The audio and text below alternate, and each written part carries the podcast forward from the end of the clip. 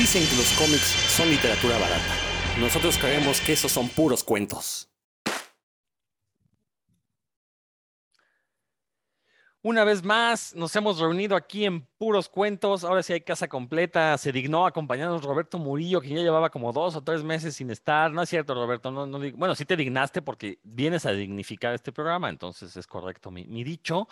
Eh, yo, la verdad, quería iniciar esta emisión diciendo que era la primera semana en varios meses que no había ningún muerto, pero resulta que hoy se murió Nicole eh, Nicole, ahorita les digo el nombre completo, quien interpretaba a la teniente Uhura en Star Trek, un personaje que me parece muy relevante para la cultura pop, porque fue de esos primeros personajes negros que no salían como sirvientes, como achichincles de algún blanco.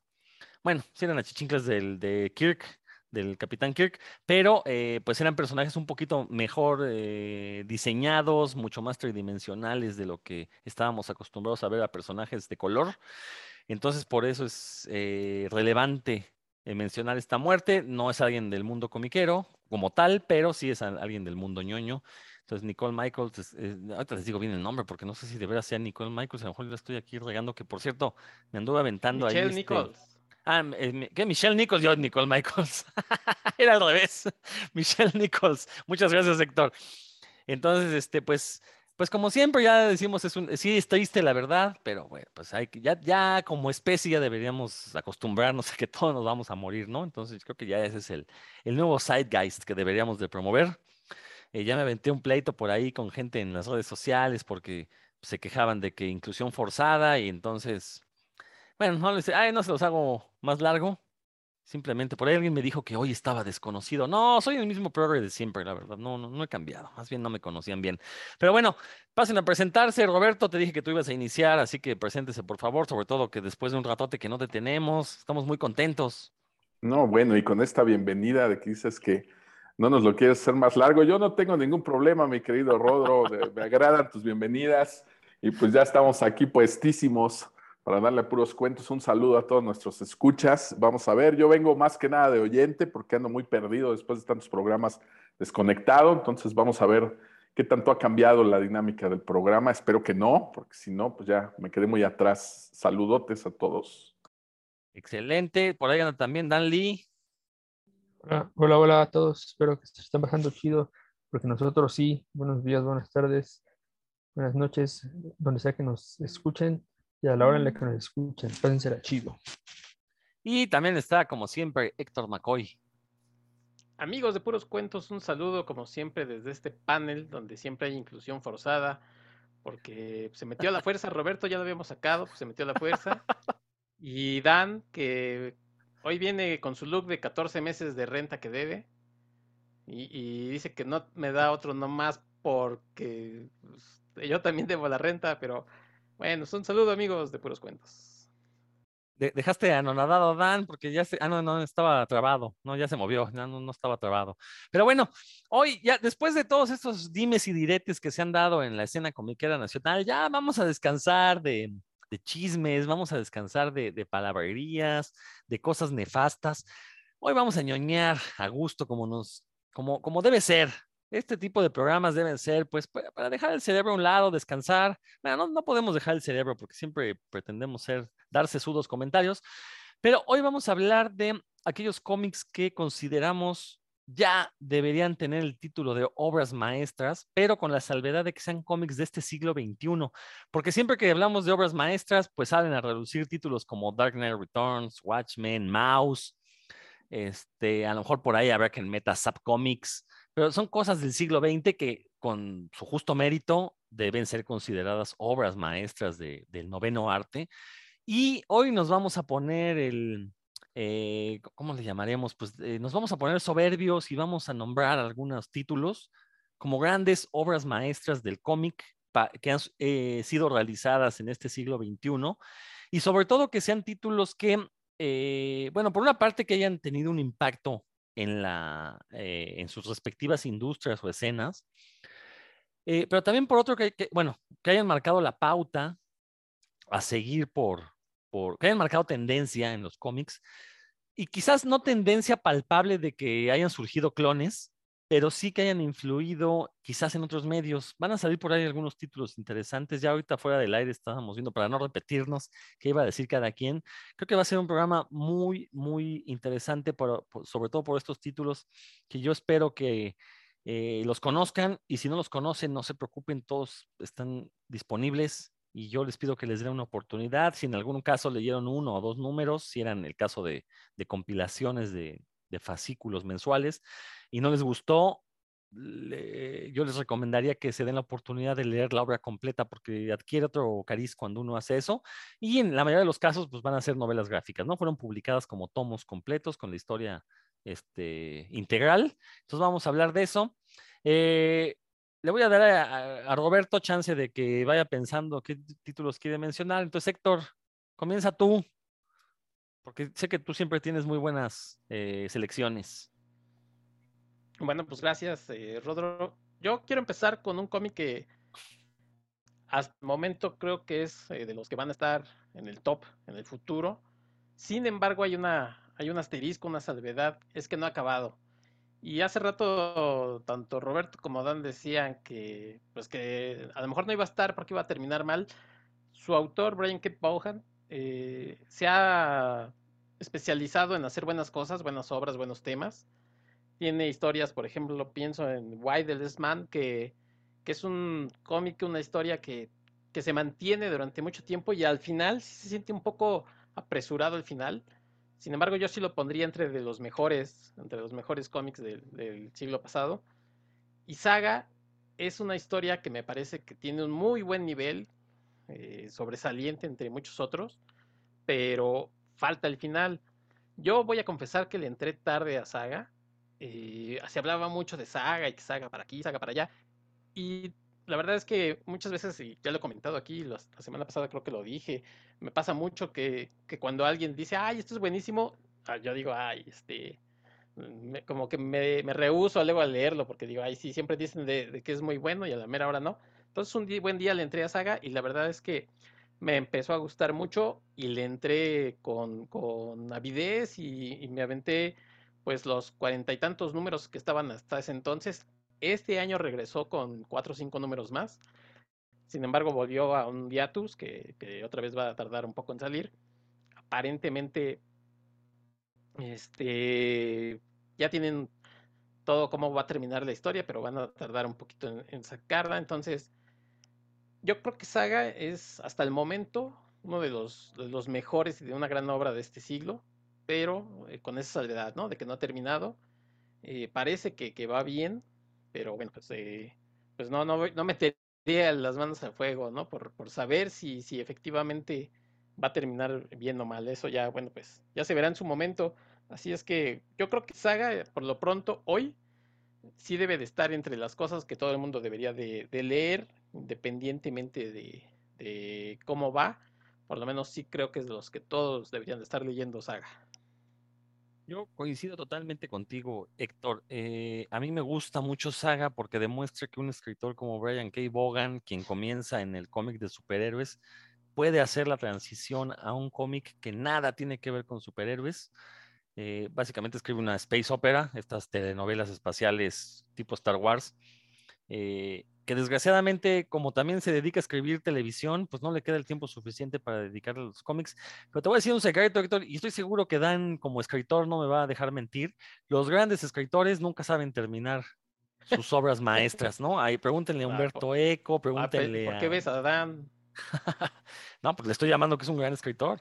Estoy diciendo, espero que Dan, no, no, cuando escriba su gran novela, así, no, el final, todos digamos, ah, ese final estuvo regacho, porque pues, es característica de los buenos escritores, no saber terminar esas obras maestras. Eh, sí, desgraciadamente, como pasó la televisión, Brian K. Vaughan, pues dejó de, dejó de dedicar tiempo a los cómics y por eso es que Saga ha estado en, en su publicación tan intermitente. Pero sí coincido contigo, es un gran, gran título, a pesar de que no ha terminado. Eh, creo que es una de las muestras de lo que el cómic como lenguaje y como medio puede realizar. Eh, no hay que olvidar el dibujo de Fiona Staples, eh, un maravilloso dibujo, o sea, creo que es, de esos pocos casos en, los que el guion se conjuga muy bien con el dibujo y por eso es que se puede considerar una obra maestra, porque todo está, todo embona muy bien.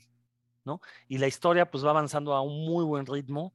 Eh, como tú dijiste, yo también me quedé por ahí de los 40 números. No, yo leí menos, yo leí como 30 números, pero es cierto, o sea, el ritmo nunca decae. Eh, con todo y que te van cambiando la situación de los personajes de maneras muy bruscas, o sí, sea, sí. se mantiene el nivel narrativo, ¿no? Es, es una cosa, la verdad, eh, muy, muy sorprendente. Digo, no, no sorprende por parte del escritor, porque ya lo conocíamos, lo que hizo en Runaways, su Pride of Baghdad, que son buenísimos. Eh, entonces, cu- cuando anunció Saga, pues todo el mundo dijimos, ah, a ver qué hace fuera del mundo de, de los superhéroes, ¿no? Y pues creo que nos, eh, nos sorprendió para bien. No sé, este, Roberto, ¿tú quieres comentar algo de Saga que sí que también la, has leído?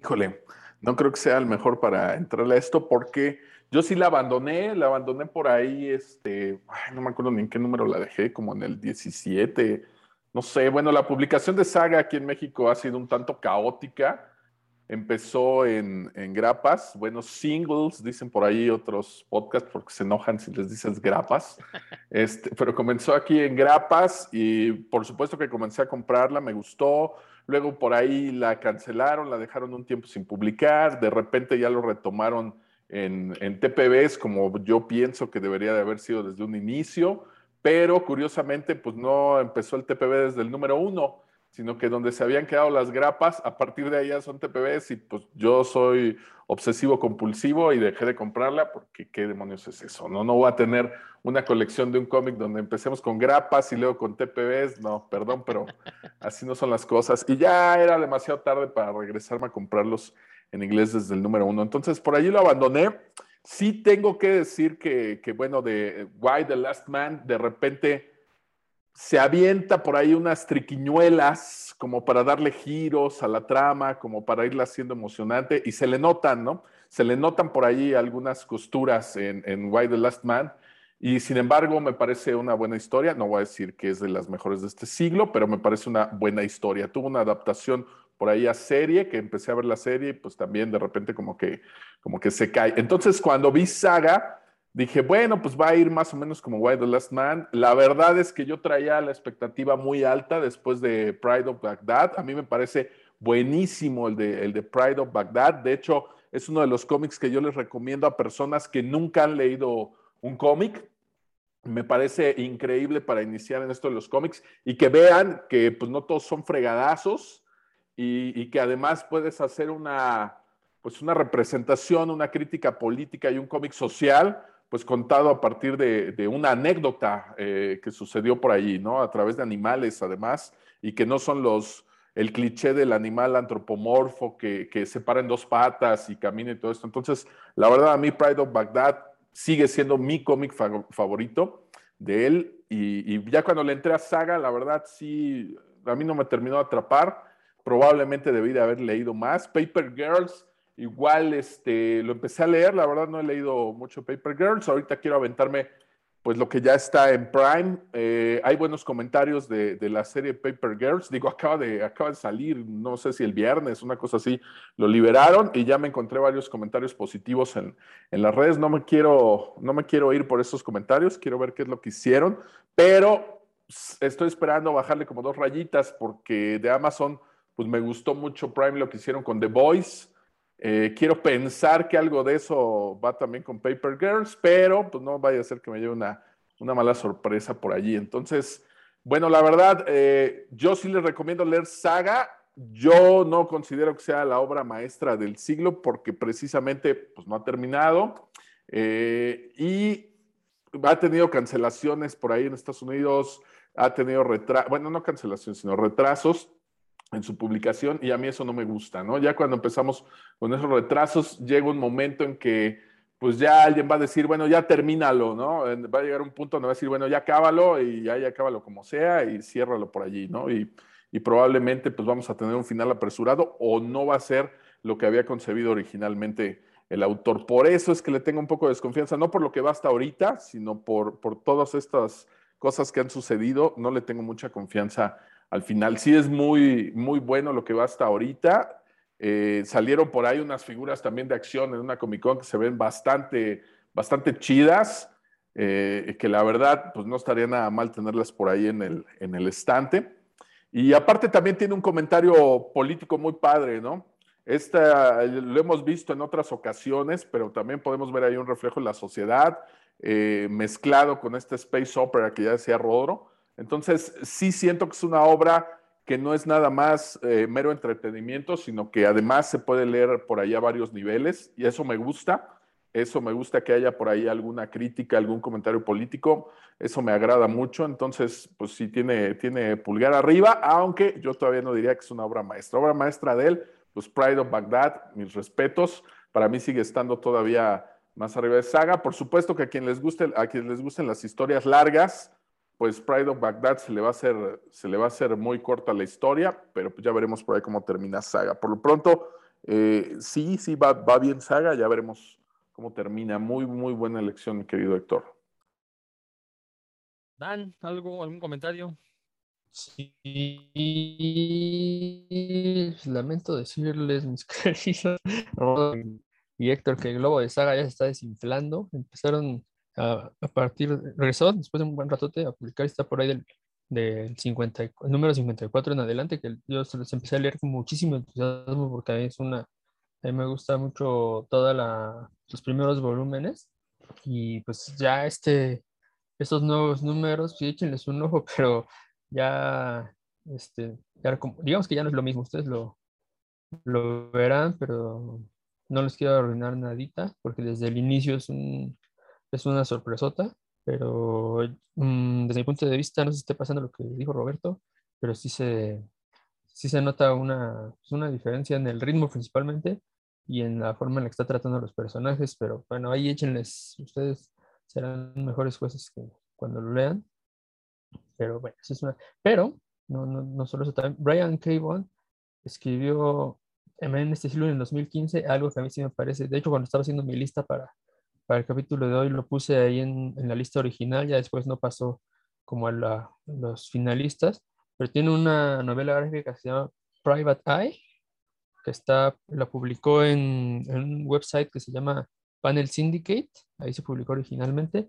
Está, pueden pagar lo que ustedes quieran por ella, desde cero dólares hasta lo que ustedes consideren justo, no sé. Yo les diría pues, por ahí unos 5 dólares, 10 dólares para que sean. Digo, si es un archivo electrónico, 5 ah, pues, dólares, ¿no? Cuando mucho. Este, también está la versión impresa, y esa sí se las recomiendo ampliamente, Private Eye es una, la hizo con Marcos Martin, por cierto, el que mencionaba el dibujante, y es, ciencia ficción que sucede en el futuro cercano. Eh, pues es un, toda, toda la gente utiliza máscaras, estaba muy, muy, muy loca la idea, como casi todo lo que se le ocurre a él, eh, y es, es un, tipo ahí que está tratando de, de encontrar información. Ahí el, internet ya no existe, ya cuando lo lean sabrán por qué, pues porque hubo un, derrame de la nube, según. ¿no? tienen que leerlo para entenderlo. No, como no fue, no me clavé mucho en, él porque no pasó toda la lista, pero si me dan a escoger entre leer este, otra vez Saga o leer Private Eye, pues me quedo con Private Eye y sí está, está muy, muy chido. Pero bueno, pues ojalá que, que Saga termine bien, porque sí, yo, yo sí sentí cómo se empezó a desinflar el logo cuando, empecé a leer los, los números más recientes nos pasa por no leer la obra completa hasta donde va, pero pues, ¿qué quiere uno? También el autor, pues, se va por pastos más verdes, nos deja ahí colgados y pues ya después retomarla está, está completo. Pero bueno, yo mantengo lo que dije, me parece que sí es una obra muy, muy completa y que efectivamente eh, sirve, como decía Roberto, ¿no? Sirve para prestar, para hacer que gente que usualmente no lee cómics lea un cómic. Pride of Baghdad me parece de esos cómics, sí, como bien dijo Roberto, pero creo que también los primeros números de saga pueden enganchar a la gente ya, independientemente de, cómo termine, ¿no? Eso ya, ya lo veremos hasta que de veras llegue el mero, mero final. A ver, Dan, échate tus, tus, tus propuestas para estas grandes obras maestras del cómic del siglo XXI. Pues creo que sí, sí. antes quisiera mencionar nada más así muy brevemente, creo que estamos viviendo una muy buena época para ser lectores de cómic. Eh, como lo fue en su momento los 80, bueno, la mitad de los 80 que empezaron a aparecer eh, muy, muy buenas obras. Creo que ahorita también para, para uno que, pues, que ya no lee puro superhéroe, yo no tengo nada contra los cómics superiores, me siguen gustando, pero sí lo mejor que, que he encontrado pues ya no está en, en, ese mercado y creo que es una muy buena época estos, estos años que nos ha tocado leer Eh, pues, mm, tengo aquí tres, voy a mencionar primero en orden cronológico. Si da tiempo, pues menciono los demás, si no, pues ah, lo guardamos para otro puros cuentos, ¿no? Lo de menos. El, el primero, ya, ya he hablado un poco de este título, es Phone Home, de Alison Bechdel, de, es del 2006, o sea que todavía de la primera década. Y bueno, Alison Bechdel es una, eh, es dibujante y escritora, ella hace todo su, su, trabajo. Y pues era antes de que saliera Phone Home, su trabajo más conocido es una, una tira que se llama Die to Watch Out For, que es como machorras de las cuales cuidarse, ¿no? De las que hay que cuidarse, algo así. Porque este, y pues se refiere básicamente a una, una comunidad de, de mujeres que son gays, son lesbianas, y pues su drama, ¿no? Lo que viven entre ellos es, a veces es muy divertido, a veces de veras son cosas este, medio rudas lo que les pasa, pero básicamente son las relaciones que tienen entre ellas, un grupo de, de amigas, que como lo he escrito a lo largo de mucho tiempo, pues ha ido, se han ido generando más personajes y también si ustedes lo leen así por ya las compilaciones, también van a notar el, cómo se han ido aumentando, ¿no? La comunidad de, de personajes. Eso era por lo que ella era conocida. Y cuando apareció Phone Home, que es una novela gráfica, pues sí, como de unas más de 200 páginas, menos de 300, eh, pues dio un salto cualitativo enorme, ¿no? Porque la, la narrativa de, de Phone Home eh, sí está, muestra muchísima más complejidad y planeación que, que las tiras de, por las que, es que, por las que ella era conocida.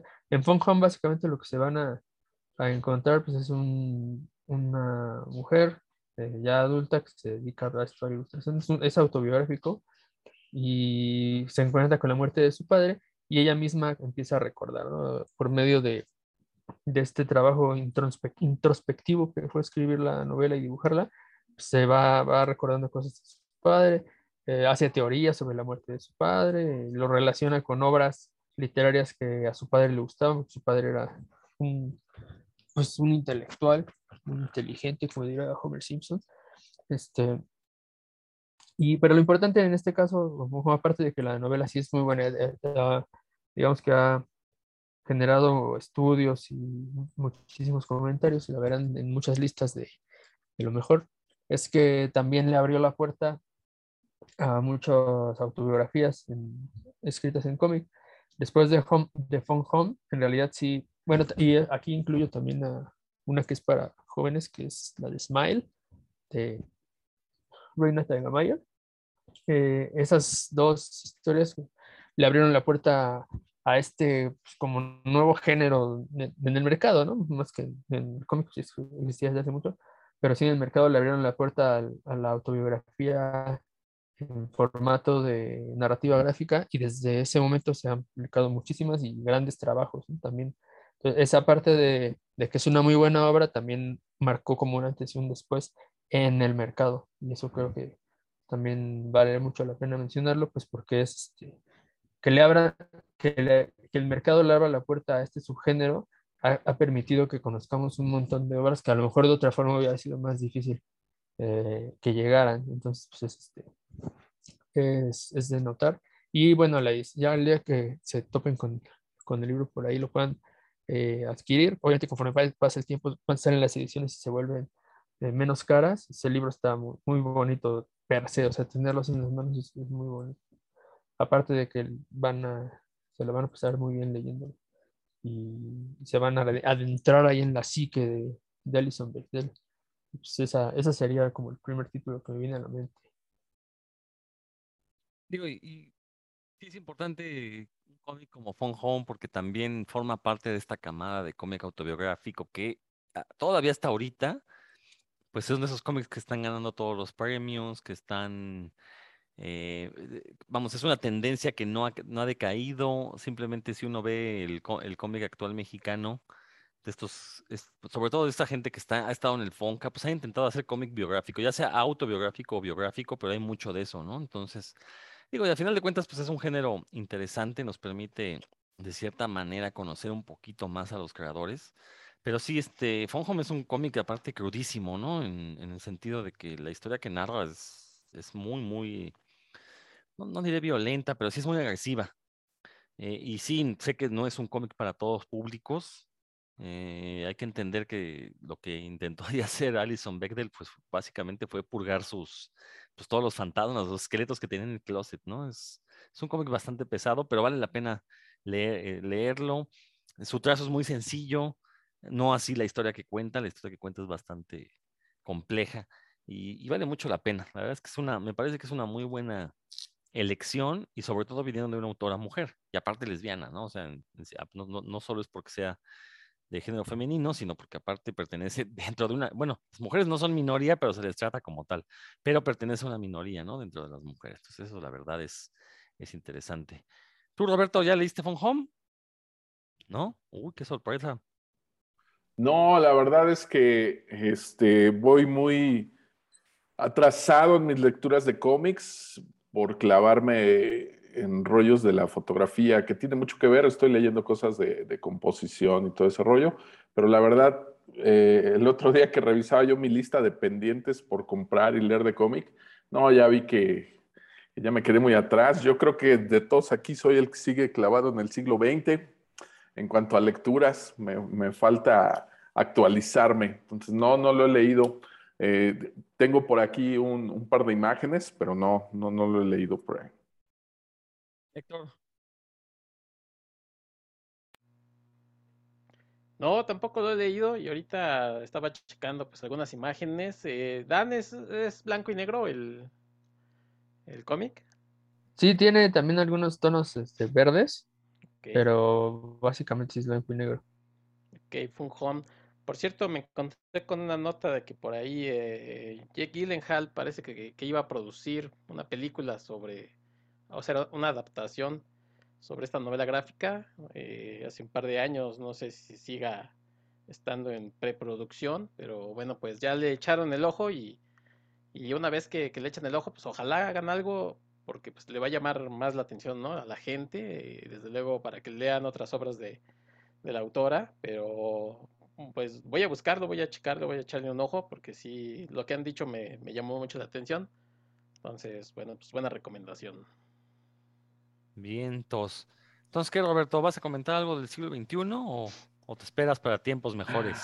Híjole, no, bueno, pues es que por ahí hablábamos antes del programa, muchas cosas de, de lo que a mí me han gustado de este siglo, pues ya, los hemos, ya lo hemos hablado, ¿no? Este, Arrugas, Paco Roca, Los Circos del Azar, etcétera.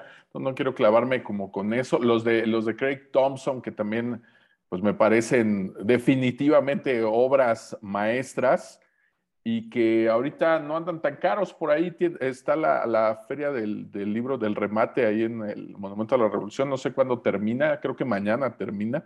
O algo. Hoy termina. Hoy terminó, Uy, no, hoy ya bueno, terminó, pues ya. a estas horas ya terminó. Hoy domingo, Demasiado ya tarde. escuchen esto ya no habrá remate. Demasiado tarde, pero seguro encontraron buenas ofertas. Bueno, a- a- fíjate, aprovechando el recuerdo de esta feria, hace, ay, bueno, ¿qué fue? 2019, que fui todavía por ahí, me encontré el tomo de Black Sad que sacó aquí Panini y lo acababa de sacar, no tenía mucho, se agotó, volvieron a reimprimir o a distribuir una cosa así, y me lo encontré ahí en el Monumento de la Revolución con descuento. Entonces salió, salió realmente baratísimo, a pesar de que no tenía tanto tiempo de haber salido. Entonces, esa también yo creo que es una de las obras maestras de- del siglo XXI, Black Sat. Y, y bueno, va a continuar, ¿no? Lo, que está publicado en el integral o en el tomo que sacó aquí Panini, eh, todavía viene ya por ahí un tomo del que ya se está hablando, viene un nuevo tomo. Eh, se supone que para el próximo año ya debe de estar por ahí disponible, pero también lo considero una, una obra maestra del cómic. Sin embargo, todos esos que ya les mencioné, pues hemos hablado de, de ellos ya eh, muchas veces, incluso en, en, el programa, ¿no? Paco Roca, bueno, yo debería traer aquí una camiseta que diga amo a Paco Roca todos los días, pero uno que solo he mencionado como de pasadita y que creo que también es, es una muy buena opción y de repente dejé de verlo en, en, librerías y todo esto, es el de lo que más me gusta son los monstruos de, de Emil Ferris, empezando por la manera en que, en que ilustra, en, en, que maneja la acción en las viñetas, eh, la manera en la que tiene de, ver las cosas y de mostrárnoslas y de adentrarnos a la historia, pues para mí eso ya es suficientemente genial. Me pareció una mirada muy fresca. La verdad, yo tenía este, pues mis prejuicios acerca del cómic. Yo había visto por ahí algunas viñetas, eh, no sé por qué, las que yo había visto en internet como que no me habían atrapado. De repente yo no tenía en mente que era un libro tan grueso y cuando lo encuentro por ahí en la librería esta de los tecolotes, eh, solo lo veo ahí puesto entre otros libros y veo el precio. Dije, no, está carísimo eso, ¿no? Ya cuando lo vi abierto y vi eh, el tamaño del libro y empecé a ojearlo, precisamente a darme cuenta cómo maneja la composición de las páginas, las viñetas, cómo te va llevando por la historia, este trazo que hace de ilustración eh, como, como bolígrafo, también me pareció pues una muy buena manera de, de, mostrar la historia. Y yo creo que este también debería estar considerado entre los grandes de lo que llevamos por ahí del, del siglo, ¿no? Me parece que, que, al menos para mí, que es como una mirada de verdad. Yo sé que cualquier autor eh, saca por ahí una historia y la saca renovada o saca una historia distinta y dicen, ah, es una nueva mirada al cómic, suena mucho a cliché, pero cuando yo me topé este, eh, de verdad, eso fue lo que me pasó, ¿no? Yo venía leyendo otras cosas, incluso al mismo Paco Roca, y de repente toparte con esto, sí me pareció como refrescante y tuve que hacer una pausa para decir, a ver, a ver, a ver, espérame, ¿qué estoy, qué estoy leyendo aquí? ¿no? ¿Qué estoy viendo? Y, tuve que aventarme como dos o tres veces la lectura del tomo porque cada vez le iba encontrando cosillas por ahí que me sorprendían y pues ya para un viejo lobo de mar como yo que vengan y te sorprendan así en, un cómic con ciertas cosas, yo creo que ya es mucho decir, ¿no? El ver algo inesperado después de que ya eres medio soberbio y decir, pues yo ya me las sé todas, ¿no? Ya que pueden venir a contarme aquí. Y por lo general así me pasa, donde me llegan a sorprender muchísimos es en la historia, pero que me sorprendan tanto en la historia como en la narrativa gráfica, la forma de plasmar y de llevar las viñetas y las técnicas que usan, bueno, pues eso ya es como mayúsculo. Entonces, eh, yo creo que para mí una de, mis recomendaciones, bueno, del por qué considero que es, que es una gran obra de este siglo, pues sería eso, ¿no? Sobre todo en, en, este apartado de llevar la historia en conjunto, tanto lo que me está contando como en el apartado gráfico, esa narrativa que tiene que se conjunta muy bien y que a pesar de ser un libro pues un tanto grueso, pues nunca, nunca eh, eh, se te hace pesada la, la, lectura, ¿no? Entonces, pues para mí sería, sería eso. Y bueno, hablando de, monstruos, pues nada más dejar por ahí mencionado uno que no he leído, pero que ya en todos lados lo estoy viendo que, es la obra maestra y es el que tengo ahorita casi hasta arriba de mi lista que tengo que comprar, que es el de Monsters de Barry Windsor Smith, eh, que he leído muy buenas críticas, he visto por ahí algunos trazos en viñetas y que también me parece muy, muy bueno. Y pues no es que vaya eh, por el mismo lugar la temática, pero pues es de los que tengo. Eh, está por ahí como en, los primeros cinco de mi lista de los que debo de comprar. Y, bueno, he leído muy buenas críticas. Yo espero que sea por ahí un muy buen cómic. Pero por lo tanto, lo que más me gusta son los monstruos de Emil Ferris. Yo creo que si lo ven por ahí, llegó un momento donde siempre estaba en esta tienda de los tecolotes. Fue como todo un año que estuvo ahí, de repente se desapareció y ahora sí ya no lo he visto en ningún lado, ni en, la de amarillo con morado, ni en los tecolotes, ni en otra ya, ya no me lo he topado, no sé qué pasó por ahí, pero seguramente si lo quitaron de las novedades y de los estantes, pues quiere decir que se lo pueden encontrar por ahí con algún descuento en, en otro lado. Eh, digo, porque no es, no es, no es baratito el, el, tomo. Entonces, si lo pueden conseguir a buen precio, pues échenle un ojo. Yo creo que, que al igual que a mí, los va a sorprender en, en más de un sentido. Yo también quiero leer ese de lo que a mí me gustan son los monstruos, pero sí está caro, como bien dices. Entonces he estado esperando a ver si me lo topo en algún momento ahí en algún este puesto en la calle que me lo dejen muy, muy barato. Eh, si no, pues ya veré cómo lo consigo, porque sí, también le, traigo muchas ganas. Y este de Monsters de Barry Windsor Smith, no, la verdad es que no, había escuchado nada. Este, también me daría la tarea de buscarlo porque pues Windsor Smith es de estos dibujantes que quizás pueden parecer chocantes de inicio, pero ya que le agarras la onda a su arte, la verdad es que sí te, te, deja con ganas de más. Eh, no sé, Héctor, algo que quieras comentar. Ah, bueno, Dan, Dan que levantó la mano. no, quiero mencionar que el de, el de Monsters de Winston Smith se ganó dos Eisner este, este año. O sea, ah, bueno, sí ha de estar. Sí, habrá, habrá que leerlo. Yo, yo la verdad no había escuchado nada de él, sí andaba ahí medio desconectado.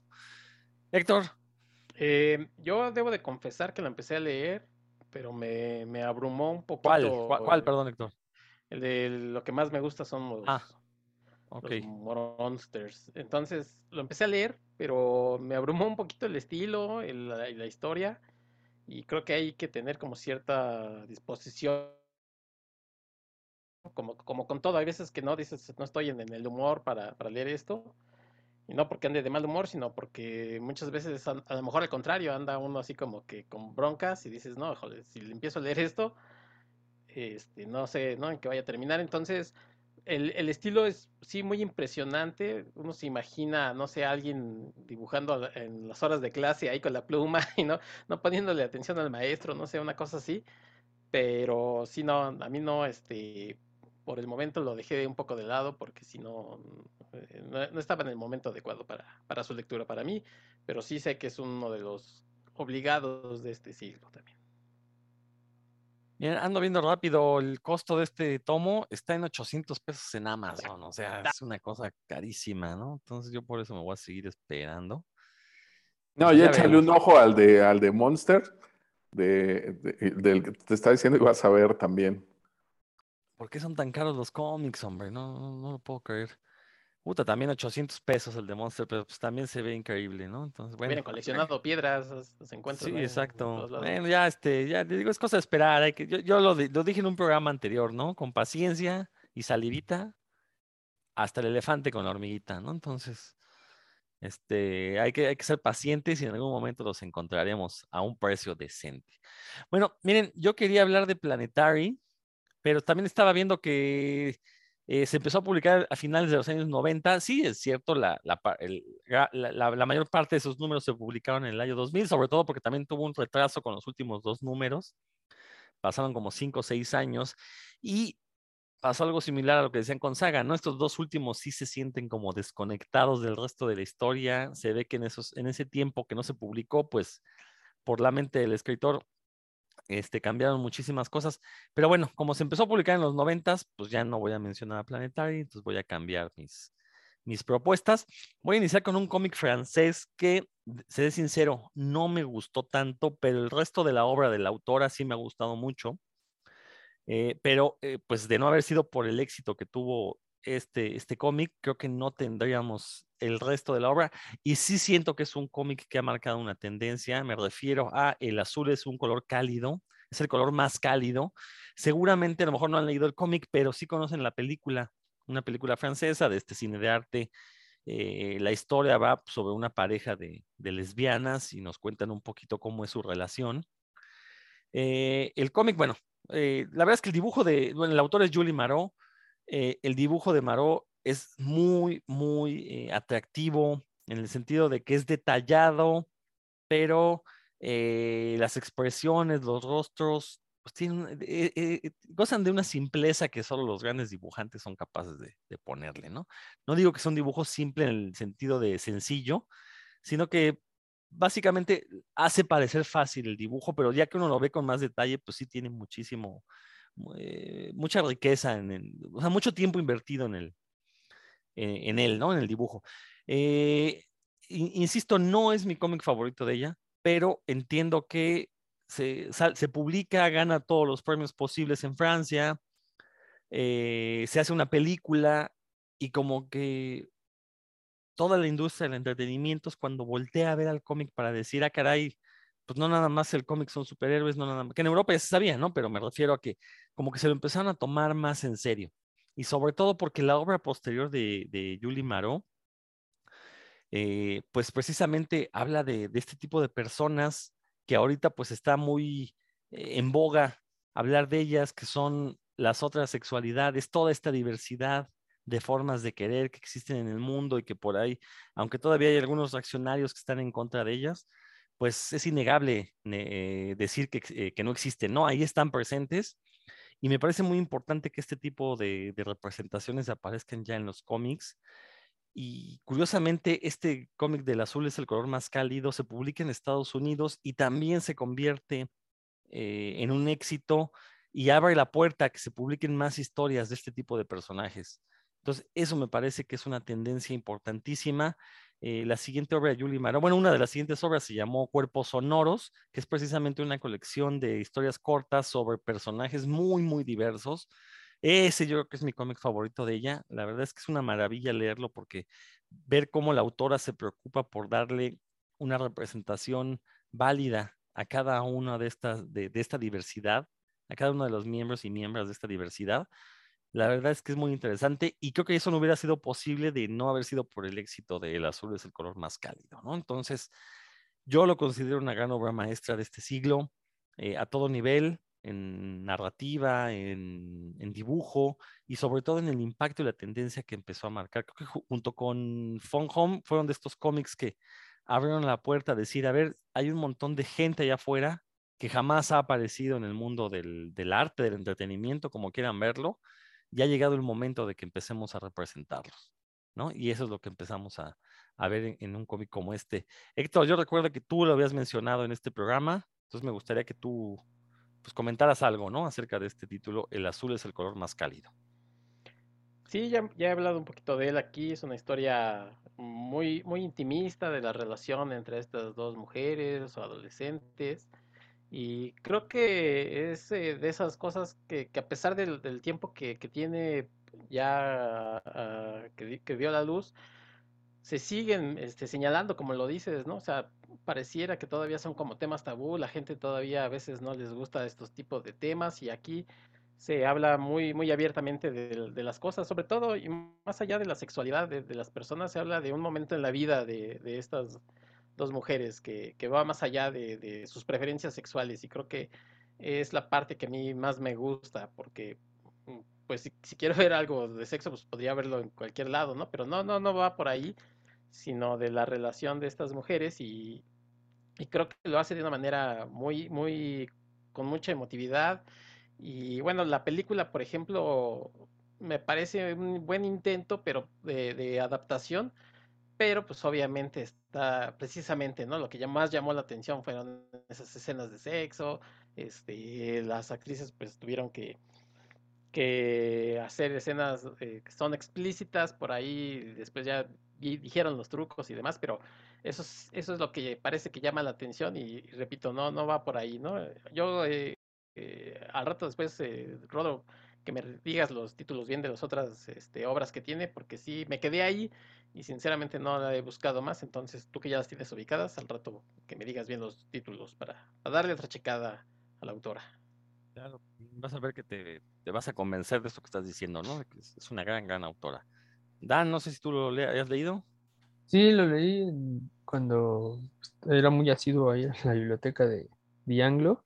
Ahí fue donde leí de Blue is the warmest color. Y bueno, coincido con lo que dijo Héctor, como mi opinión es muy parecida, nada más que agregaría que sí es un texto que hay que como que tomarse su tiempo y, y leerlo porque no van a encontrar así las grandes escenas de acción, no, es mucho como de acción, de drama interno, digamos, pero básicamente es, coincido con Héctor. ¿Lo conoces? Sí, claro. Este, pues lo mismo, ¿no? No es, no es un cómic para todos. Me parece que es de estos que vienen a, a poner ciertos temas sobre la mesa de los que pues no, no, los encontrábamos fácilmente, ¿no? A mí la verdad me gusta porque precisamente en este rollo de, de fomentar la lectura con cómics siempre es excelente tener estos, este tipo de temas a la mano por ejemplo, este del azul es un color más cálido junto con el de píldoras azules. Eh, me sirve para mostrar muchas cosas o muchas facetas de cómo se puede contar una historia que aparentemente es un universo pequeño y que pues tal vez no le debería de interesar a nadie más que a los involucrados, pero se vuelve una historia tan, tan universal que entonces ese pequeño mundo, ¡pum!, ¿no? O sea, eh, cuando lo lees dices, órale, ¿no? Eso es, eh, yo creo que lo sorprendente como de esos, de esos dos tomos, ¿no? Tanto el del azul es un color más cálido como el de píldoras azules, y es, es lo que me gusta de, de, esos dos títulos, ¿no? Que aparentemente es una historia que, que si tú tienes prejuicios o si no les entra al cómic y alguien te la platica, pues podrían decir, bueno, pues ajá, está padre, pero como que pues eso a quién le interesa, ¿no? Pero realmente cuando te clavas en, en la lectura, eh, ves que sí tiene muchos puntos. Además está muy bien, muy bien, muy bien llevado, ¿no? Yo creo que, que está bien hecho. De repente sí hay, hay pedacitos que se sienten como, como lentos. Eh, yo creo que cuando lo empecé a leer ese día, bueno, lo empecé a leer una noche, como que yo creo que ya estaba medio cansado y no le agarré bien la onda. Al otro día lo empecé a leer otra vez desde el principio y ya me gustó más, ¿no? Entonces, este, yo creo que también tiene como su momento para leerse, pero sí es, es un gran título y pues el tener eh, toda esta gran variedad de temas sobre la mesa, pues para mí es maravilloso. Ojalá que así como se tocan estos temas, digo que ya se han tocado otros eh, igual de importantes, eh, no sé, la guerra, la esclavitud, las fronteras, los migrantes, etcétera, pues pudiéramos conocer todo este tipo de historias del mundo, de estos pequeños mundos que van ocurriendo en distintas latitudes y, que podamos sentirnos tocados o identificados por ellos, ¿no? Yo creo que es muy, muy buena elección. Yo tampoco conozco otras obras de, de la autora, no he leído absolutamente nada más y este me costó trabajo clavarme porque no lo tengo en físico y a mí me cuesta muchísimo trabajo leer en, digital. Eh, lo leí porque precisamente quería yo mostrarlo cuando fui a una universidad, entonces yo creo que ahí fue lo que me costó un poquito más de trabajo entrarle. Sigo siendo fetichista del papel y a pesar de haberlo leído en digital me gustó. Entonces estoy seguro que si lo tuviera impreso me hubiera gustado todavía más, ¿no? Entonces, sí, la verdad, pues échenle un ojo. Yo creo que es una muy, muy buena elección, un gran título. Muy bien. ¿Quién, quién continúa? Héctor, empezamos contigo, ¿no? Entonces vas tú. Sí. Bien, yo, yo iba a meter una historia, eh, una recopilación de historias experimentales por ahí de ciencia ficción, de tiras, pero la verdad es que me, decanté ahorita ya en el, en el camino por, por, los orígenes, por algo que creo que ninguno de los otros, ustedes tres van a tocar, por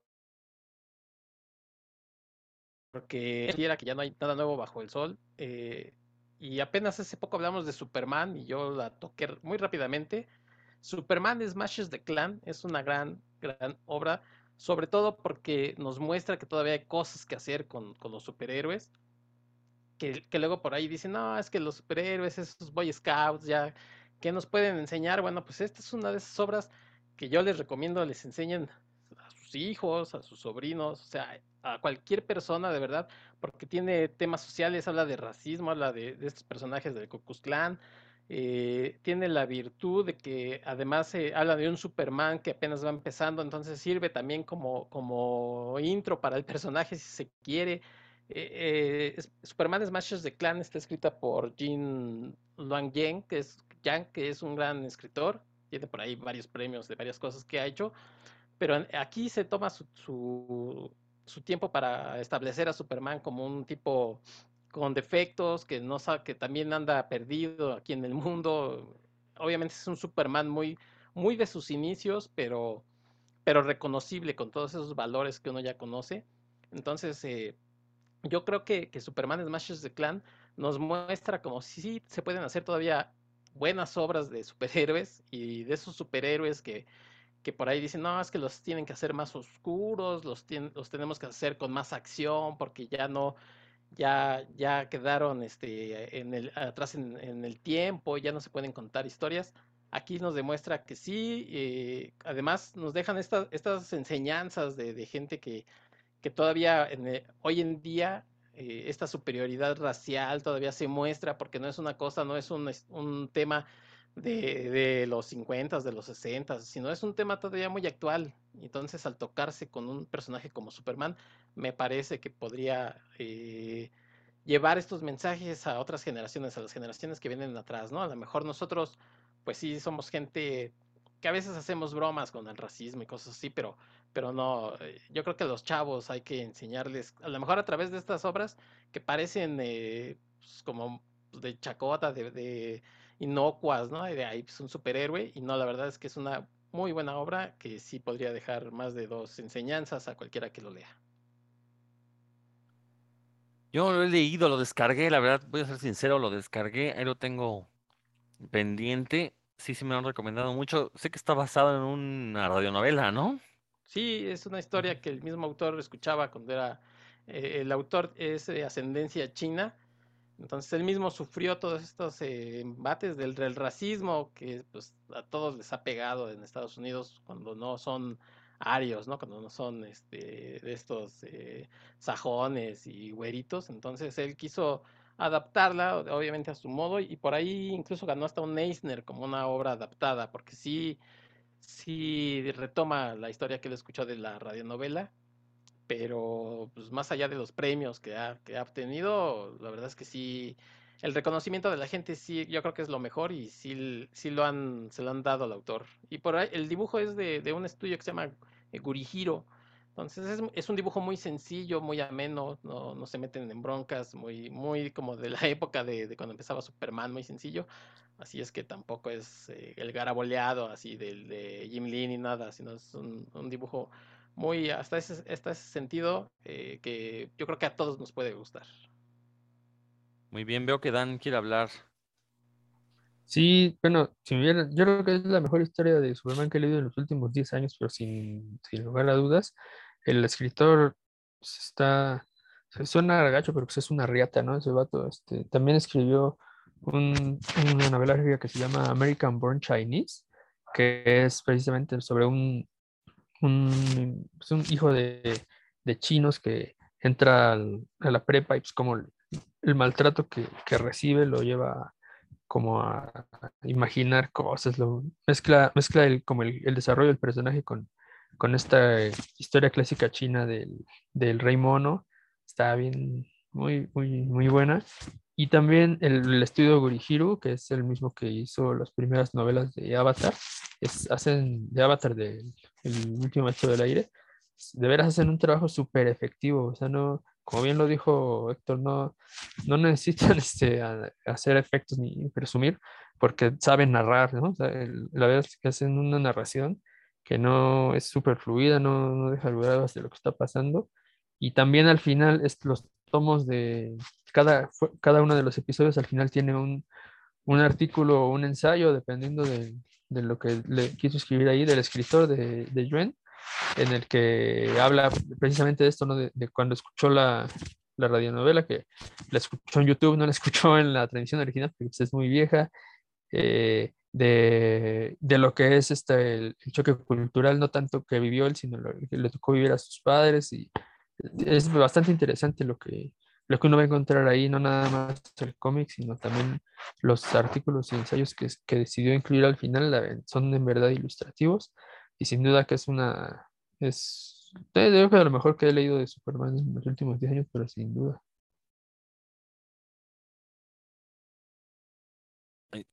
Roberto, ¿tú ya la leíste o habías escuchado de ella? No, ya había escuchado, no la he leído, eh, igual la tengo pendiente por ahí, pero sí me llamó mucho la atención, eh, todo como se maneja de, forma gráfica. Este Superman muy parecido al de la primera serie animada de, de, Superman, con el logo negro aquí en el pecho. Entonces, pues ya para mí eso es un hit, ¿no? Digo, yo tengo mis prejuicios contra leer cómics de Superman, tengo muy poquitos realmente, pero este me llamó la atención precisamente por eso, ver que en las viñetas eh, por ejemplo, todavía se usan onomatopeyas de repente, ¿no? Cuando le da el golpe y le ponen ahí el pau, ¿no? O sea, estás, estás hablando de una historia de, de, la edad de oro, de la edad de oro de los cómics, pero escrita en el siglo XXI, traída a la modernidad, ¿no? Nos dice otra cosa, donde ves que un tema sigue siendo importante con el paso de todos estos años, pues uno pensaría que no y sigue siendo igual de, igual de importante, ¿no? Por eso me llamó la atención, el estilo de dibujo, los colores, esta forma clásica, ¿no? No lo he leído, así es que no les puedo decir gran cosa. Por supuesto que llamó la atención. Aquí nada más voy a aprovechar para colgarme de esto y, ya que habló Héctor de los superhéroes, pues mencionar por ahí otra historia que precisamente nos habla también de la edad de oro, aunque específicamente nos plantea la transición entre la edad de oro y la edad de plata de los superhéroes, que es The New Frontier eh, que también me parece, en cuanto a superhéroes, pues yo creo que es lo mejor que he leído en, en los últimos años. Es un gran tomo con muchas, eh, muchos guiños, muchas referencias, pero también es, es un tomo donde se nota cómo conoce a los personajes, ¿no? Se nota que, que, conoce este paso, esta transición, y vemos cómo todavía en pleno siglo XXI, pues podemos tener una historia de personajes clásicos sin que se sienta pues viejo o, insignificante, ¿no? Creo que The New Frontier pues pegó y pegó durísimo. Eh, ha tenido muchas eh, reediciones, reimpresiones, tiene una película animada. La verdad no he visto la, la película animada. Eh, vi por ahí algunos, algunas, algunos cortos de, de, referencia a la película y pues se ve bastante bien. por supuesto que me quedé con el cómic y pues igual es un cómic que para entrarle a esto de los superhéroes, yo creo que es muy buena recomendación. Eh, también es un tomo grueso este de New Frontier y se lo, se lo presté a mi hijo y pues le gustó mucho, ¿no? Y ya también anda que por ahí, que la película y que no sé qué. Entonces, pues aprovechándome un poquito de este Superman Smashes the Clan, pues mencionaré ese de, New Frontier y otro que también no tengo el cómic, pero me gustó la película, es esta al revés, es el de Superman contra la élite, que está basado en, en, en un cómic, por supuesto, de Superman, que va en la continuidad eh, normal, solo que no recuerdo ahorita eh, el número. Y yo vi la película animada sin, sin esperar nada, porque era nada más como de aventarnos lo que hubiera. Y cuando vi ese Superman contra la élite, la verdad la historia es bastante buena. Eh, qué lástima que no veamos más de ese, de ese Superman, ¿no? Y no, e, ese sí ya es un Superman moderno, ese no es un Superman clásico, pero cómo se le plantean eh, los problemas en este nuevo siglo y cómo los va a resolver, ¿no? A pesar de ser un tipo todopoderoso, me gustan este tipo de historias donde a pesar de ser prácticamente invencible, se puede mostrar vulnerable de alguna forma, ¿no? Ya sea porque está comenzando y, hay cierta inexperiencia, o ya sea porque se siente muy confiado de lo que es y lo que hace, y pues le dan la vuelta por allí, ¿no? Entonces, este de Superman Smashes the Clan, no, también está por ahí en mis pendientes, pero definitivamente creo que es, es, es una muy buena elección y pues ya tendré que echarle el ojo en estos días. Sí, ese super, esa historia de Superman apareció en Action Comics 775, que Roberto estuvo en la rayita, porque ahorita acaba de checar desde el 2001, así es que pues ya la libraste, Roberto, ya eh, tu trabajo entregado, aprobado y puede salir al recreo niño. Muy bien, muy bien. No, pues Vas, con razón sonreíste. Si estuve bien en la rayita, ya vi por qué te pusiste contento. Pero bueno, esa no iba a ser mi recomendación, nomás porque me estaba yo trepando ahí al, al, al que mencionaste. Perfecto. Pues ahorita platicas la siguiente recomendación. Roberto, vámonos con Dan, a ver qué, de qué va a hablar, porque ya también él cambió uno de los títulos que iba a mencionar. Sí, pues yo tengo un, un título que me da, me da gusto que no estemos diciendo puro cómic norteamericano, ¿no? Porque el que voy a mencionar, aunque fue producido, bueno, publicado por Vértigo, pues es hecho por dos hermanos brasileños, ¿no? Que son Gabriel Ba y Fabio Moon. Y estoy hablando de Day Tripper. Es un un cómic que se lo publicó Vértigo.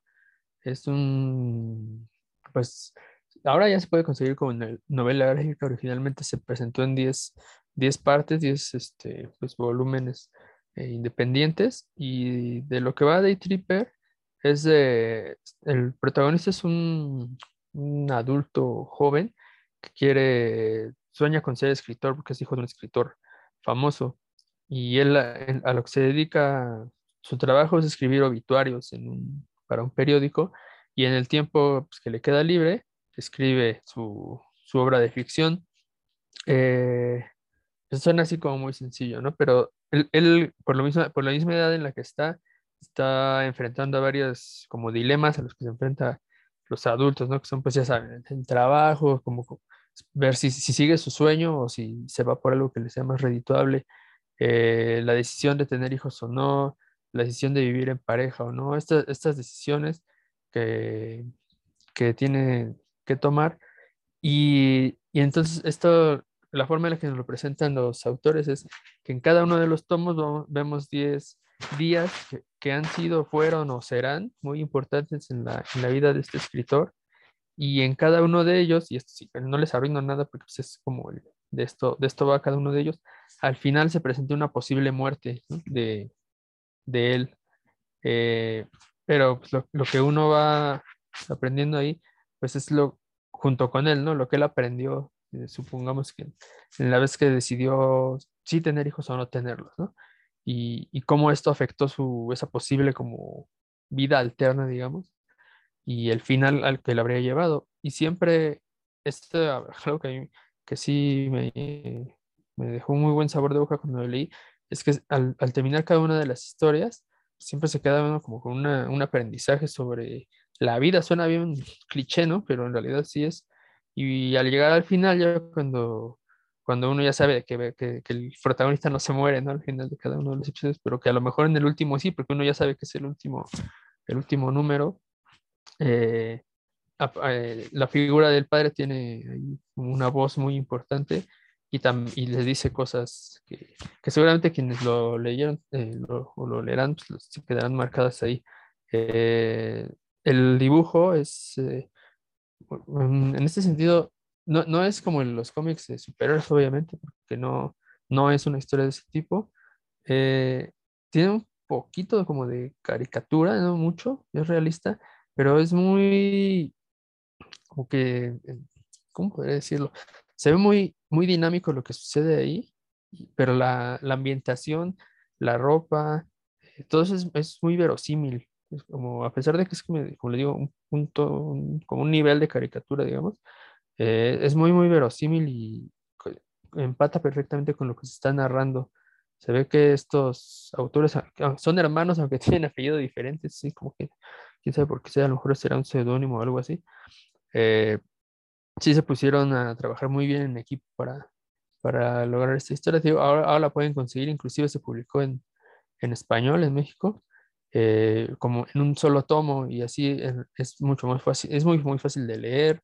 eh, la prosa es, este, bueno, la verdad no he leído la versión en español, pero la prosa en, inglés es muy poética, sin, sin ser, este, y con esto no quiero decir cursi, ¿no? es este, un manejo del, de- del idioma, como se supone que el narrador es un escritor, pues tiene un manejo del idioma bastante certero, eh, pero rico y que combinado con las imágenes da otro nivel de lectura. Entonces, está, es, de veras a mí me parece una de las obras maestras que ha dado este siglo y a todo aquel que sea ya, que ya esté como enfrentando estos dilemas de la vida adulta, pues le va a parecer aún más atractivo, estoy seguro. Eh, así que pues esa sería otra de las que yo considero una obra maestra de, de este siglo y ya de las últimas, en realidad, con este poder que publicó Vértigo, porque ya sabemos que Vértigo pues, ya inclusive ya desapareció. Otro título que también yo pondré en esa lista de cómics para gente que no lee, que no lee cómics, que de- si alguien te llega y te dice, ah, recomiéndame un cómic, pues no le voy a recomendar Dark Knight Returns o Watchmen, porque para eso debes primero tener gusto por superhéroes y conocer a los superhéroes. Pero sí, Day Tripper, de esas obras que, que le pueden llegar a cualquier persona, ¿no? Una de estas obras universales. Yo te- incluso le encontré mucho aire como a Sandman, sobre todo estos números de donde aparece muerte, en ese sentido, ¿no? Obviamente por el tema que está relacionado, pero sí, un, un muy, muy buen cómic también, sí, y coincido contigo, Dan, es una obra maestra de este siglo, la verdad. Se publicó en México, desgraciadamente no se ha reeditado. Por ahí de repente veo que sale, se cotiza muy bien todavía el, tomito que, que salió. Entonces, si se lo pueden conseguir, y si no, pues ahí está en inglés, un gran, gran cómic Day Tripper. Como bien dijiste, los autores son brasileños y se nota, se nota que tienen una sensibilidad muy diferente, ¿no? A la hora de narrar las historias. Eh, y bueno, obviamente creo que esto debió haber sido publicado en un, originalmente en un tomo. Si mal no estoy, salió primero en fascículos y después ya fue recopilado, ¿no? Pero bueno, este, creo que es lo de menos. Sí, si lo pueden conseguir, Day Tripper es una gran, gran recomendación por parte de Dan. ¿Alguien más ya lo le- leyó, Roberto? Sí, por supuesto. Este, bueno, ahí tuve yo problemas con mi tomo eh, por andarlo prestando, acabó maltratado, luego ya ni me lo regresaron. Eh, fue una edición de pasta blanda la que sacó aquí Smash y no entiendo cómo habiendo reeditado varias veces, incluso otros títulos, eh, pues caramba, no nos pueden dar un Day Tripper de pasta dura si es de los que más voy a prestar, que eso fue una sorpresa para mí, precisamente como decías tú, Rodro, eh, te topas con eso y pues para mí es también dárselo a gente que no lee cómics. Entonces por eso lo, lo, lo presté mucho y llegó a maltratarse y bueno, hasta se lo quedaron por ahí, me lo hicieron perdedizo. Pero yo sí esperaba que lo reeditaran en, pasta dura, digo, si otros como, como este de Joe de Barbarian o el de este del, de, los, de las mascotas, ¿cómo se llama este? El de Wee Tree, este, pues los reeditaron, primero fueron grapas, luego salió un TPB pasta blanda, luego salió pasta dura. Bueno, caray, y, y, y Day Tripper no entiendo de verdad, ¿por qué no se ha reeditado? Échenle un ojo, es una muy buena historia. En el apartado gráfico está muy, muy, muy chido.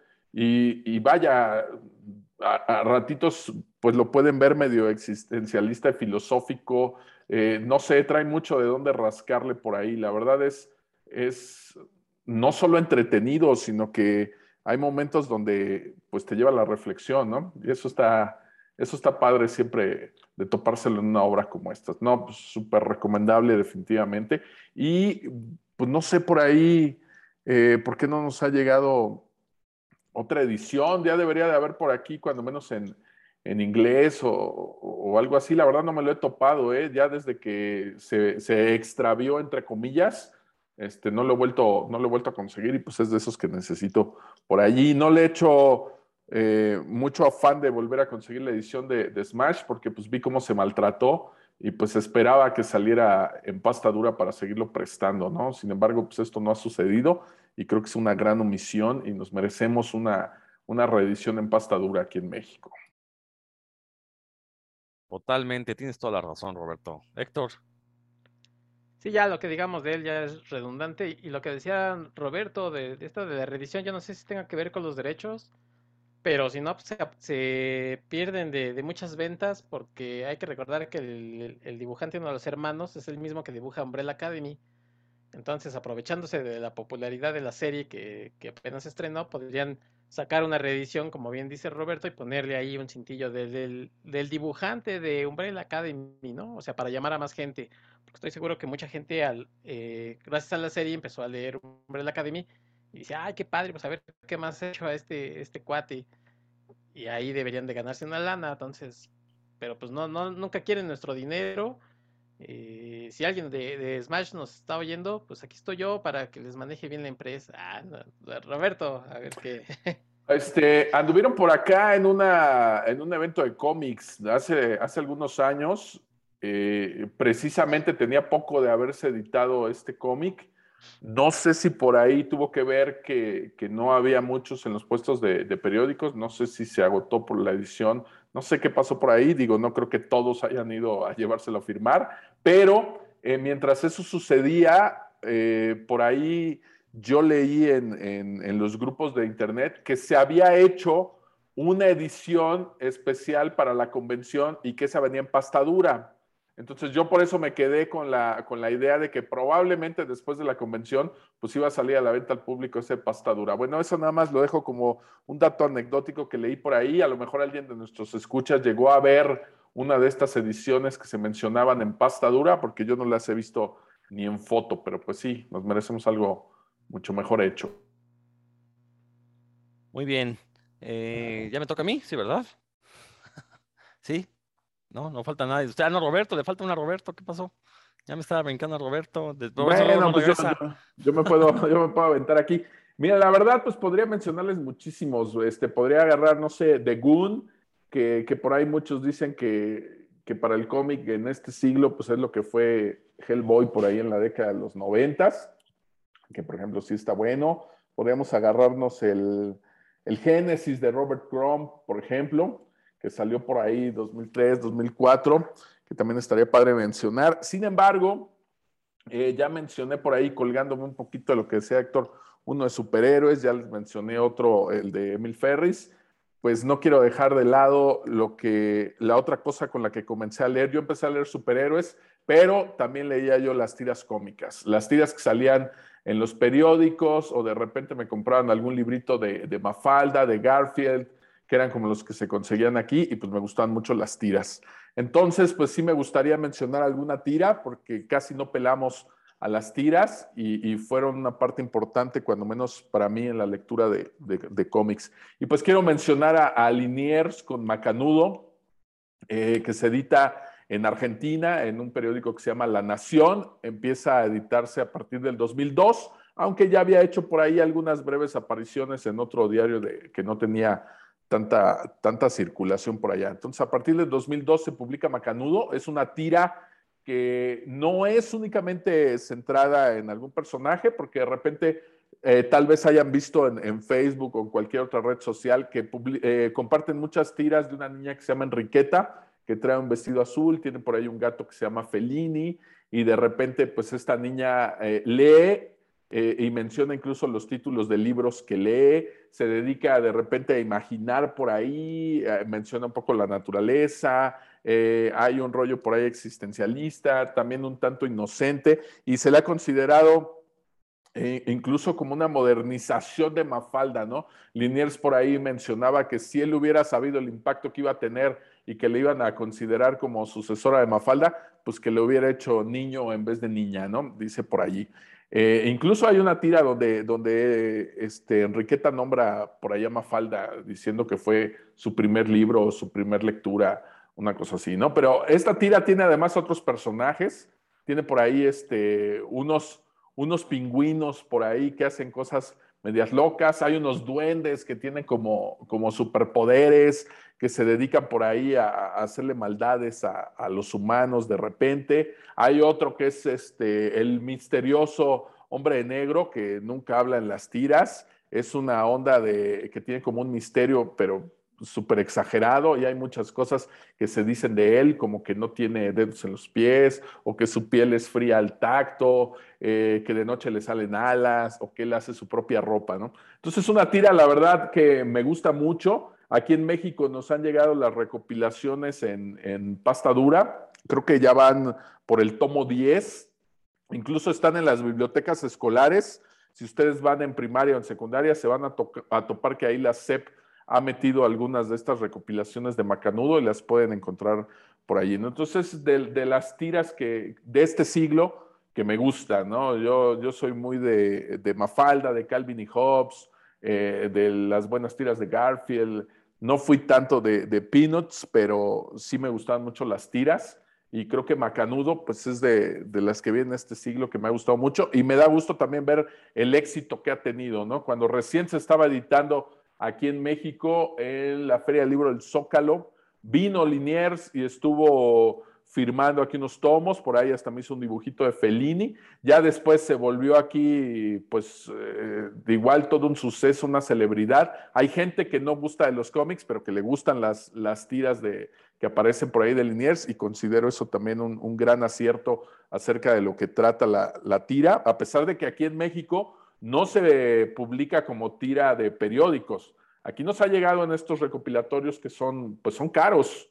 Eh, no sé qué ha pasado por ahí, cómo estén los derechos, pero no nos llegó como, como una tira de periódico, nos llegó en los recopilatorios. El papel muy bonito, etcétera. Ya por ahí en Argentina, en, me parece que es la misma editorial que tenía Falda, creo que también es Ediciones de la Flor, que tiene por ahí un integral pues, se supone que es un integral con las tiras de Macanudo, pero pues sabemos que esto no es posible porque la tira se sigue editando, editando, editando. Entonces, por ahí un tomo recopilatorio de, pues, de ciertos años, es un tomo grandote como el de Mafalda. Eh, ese lo, vi por aquí, creo que también en una feria del libro del Zócalo, andaba como en 600, 700 pesos. Eh, ya no pude ojearlo, los tenían todos cerrados, así que ignoro si la calidad del papel es igual a la que nos, nos editan por aquí en México. Pero si tienen oportunidad, pues échenle un ojo. Hay muchísimos eh, grupos en, Facebook y en redes sociales donde comparten estas, estas tiras. Hay muchas por ahí, sobre todo de Enriqueta, son las que más he visto. Y yo creo que de este siglo, pues es la tira que, me sigue gustando y que voy y le echo un ojo por ahí de vez en cuando, ¿no? Macanudo de Liniers.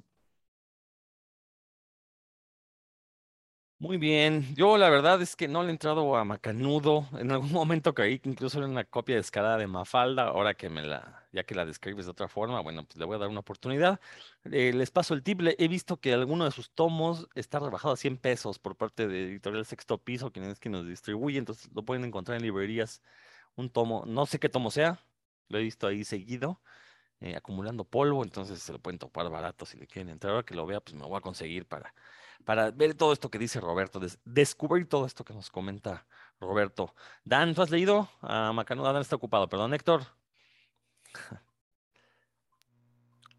No, igual lo que comenta Robert, eh, me he encontrado algunas tilleras en Facebook, cosas así, pero no, nunca le he entrado bien. Y yo pensé que dije, pues Roberto ya nos están albureando.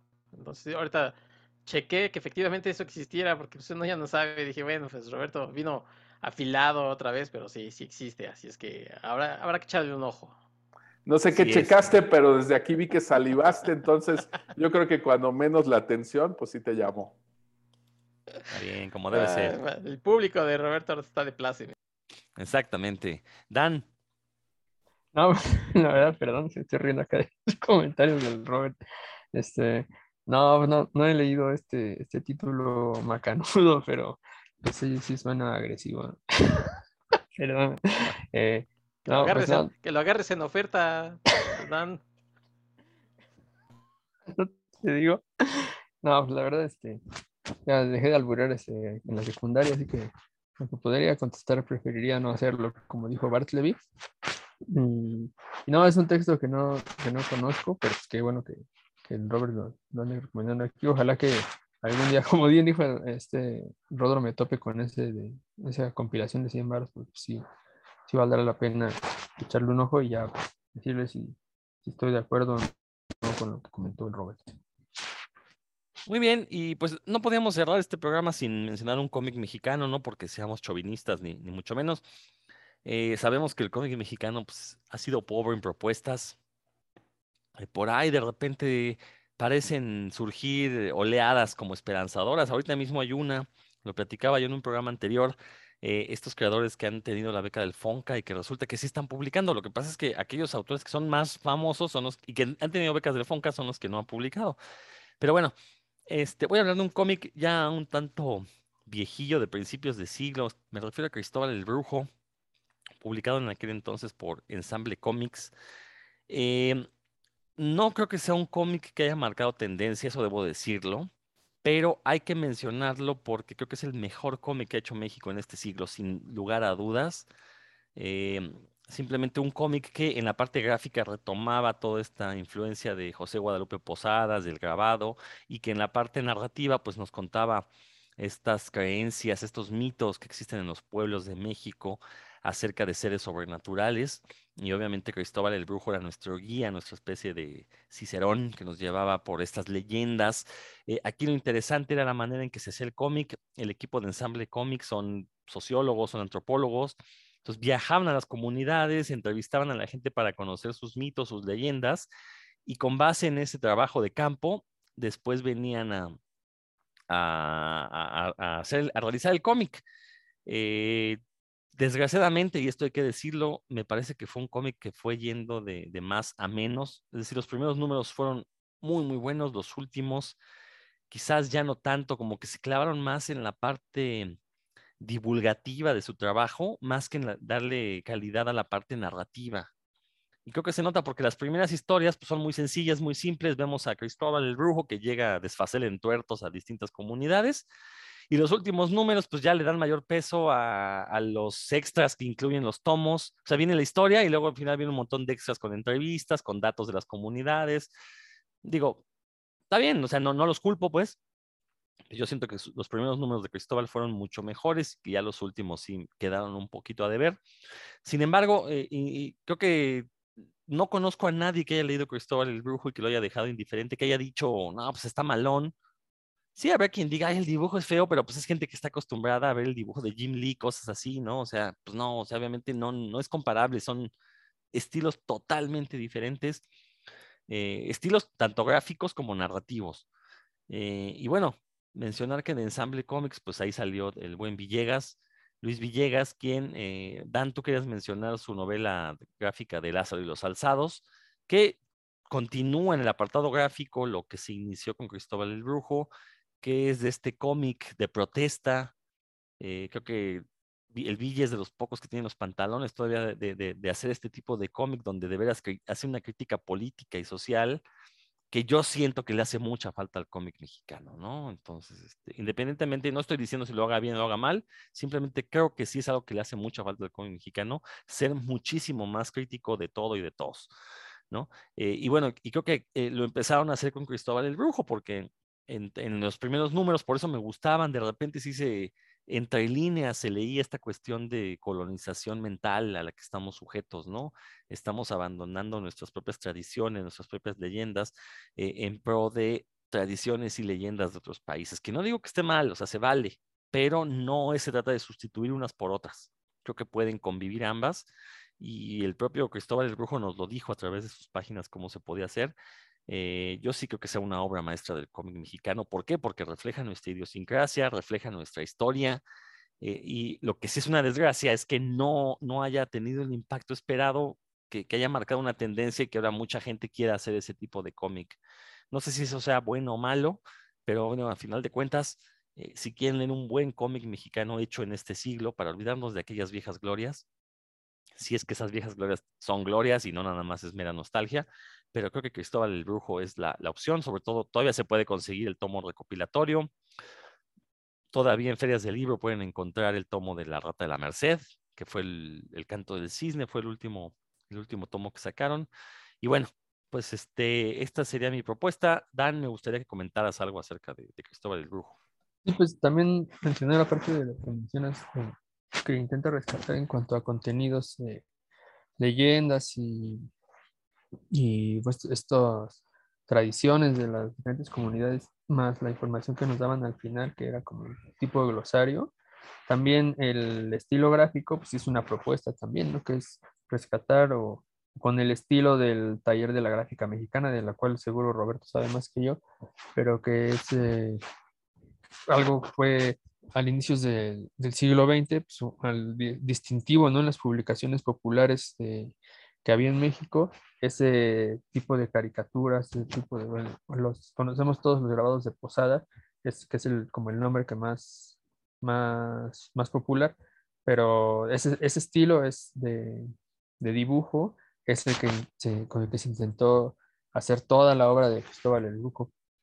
Y después de Cristóbal el Brujo, Luis, Villegas se dedicó pues a una, también con una beca, por cierto, una beca del Conca, se dedicó a hacer una obra que es una novela gr- gráfica per se, que para mí es lo mejor que he leído en este siglo de, de cómic mexicano, que se llama Lázaro y los Alzados, en la cual con ese mismo estilo de, la, taller de gráfica mexicana, este, se, cuenta la historia de un revolucionario, un, pues un alzado, un alzado que peleó en la revolución, eh, murió, como murieron millones en, aquellos años, y su alma es atormentada porque se da cuenta de que esto fue publicado, si no me equivoco, en 2018, se da cuenta de que al paso de más de 100 años de, de que él estuvo en esa lucha, pues en realidad las, las cosas por las que luchó no, no, no, no generaron ningún cambio en el país, tan siquiera a sus ojos, ¿no? Y conforme él renace como un esqueleto con esta idea de ir recuperando la memoria y lo va guiando un ser que parece un, diablito, pues, tienen que leerlo para saber qué, de quién, es, ¿no? Ese ser que lo va guiando, que le va ayudando a que recupere la memoria y conforme Lázaro recupera la memoria, eh, va ganando los músculos, va recupera sus órganos, está como queriendo volver a ser un, mexicano completo. Un ser humano mexicano completo. Eh, el, el Ville se da el lujo de, de manejar varias, varias composiciones, eh, no, cuadros normales, cuadros de páginas de cuatro viñetas, páginas de una sola viñeta que es un collage, muy también eh, que recuerda mucho los, esos collages que, que habían en- que se pegaban en las paredes de la ciudad en el 68. Eh, hay partes en las que están en prosa. partes- perdón, estás están- arrastrando el micrófono. Se está metiendo perdón. mucho ruido como está. Sí, A veces me acaba, este, perdón. está. Hay partes en las que está en verso.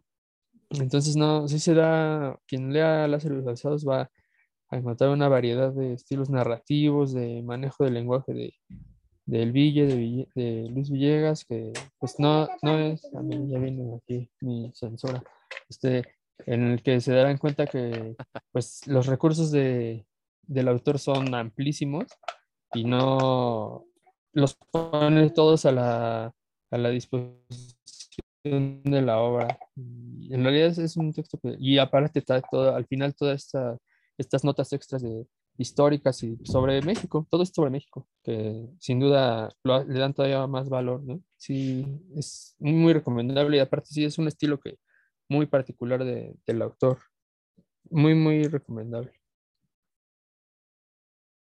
Bueno, pues yo creo que ya, ah, bueno, pe- perdón, este, Héctor, ¿algo que quieras comentar? Ya me iba yo a, a comer Héctor y a Roberto. Ah, caray, no, quisieras.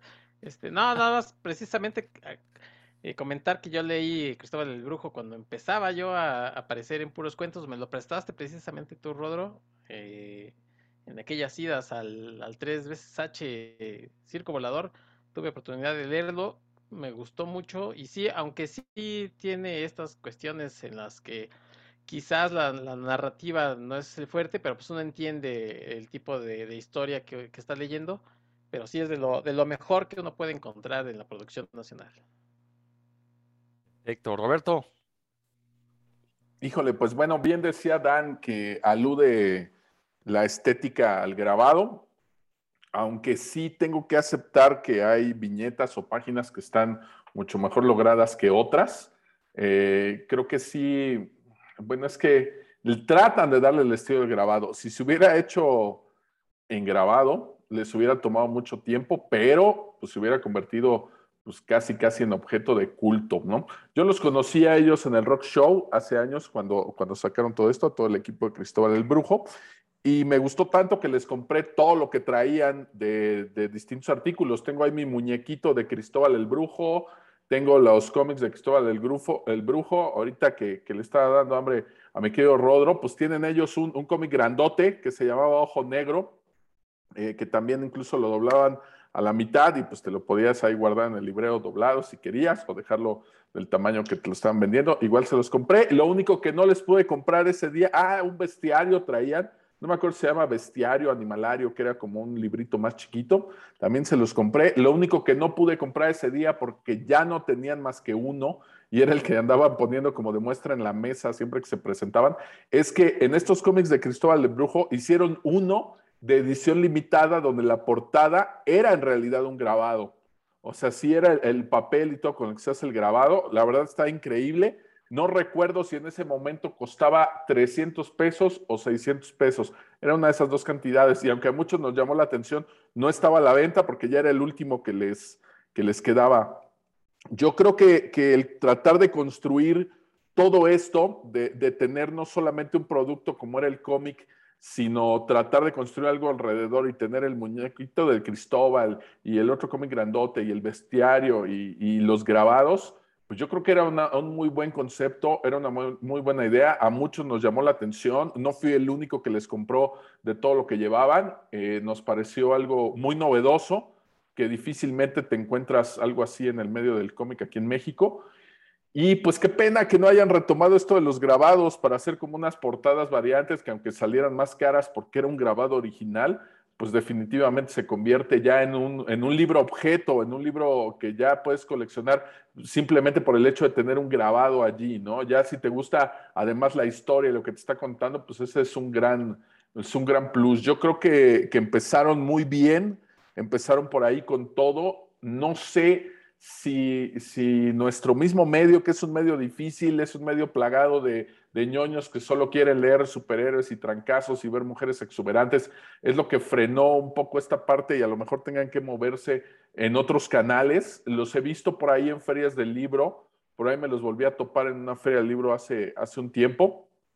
Este, yo creo que es por donde deben moverse ellos, ¿no? Con este rollo que tiene que ver pues un poquito más con nuestra cultura, con lo que nos están contando, por ahí es donde deberían moverse y no hacia el medio comiquero. Pero muy bien, la verdad, súper recomendable y todo lo que me manejaban alrededor, a mí me sorprendió mucho, de muy buena calidad, eh, incluso hasta el papel estaba bastante decente para lo que costaba. No recuerdo ahorita cuánto costaban los cómics, pero sí recuerdo que se me hicieron baratos para, para lo que los estaban vendiendo, ¿no? No recuerdo la verdad la cantidad exacta, pero precisamente muchos les compramos de todo porque te armaban ahí como un paquete.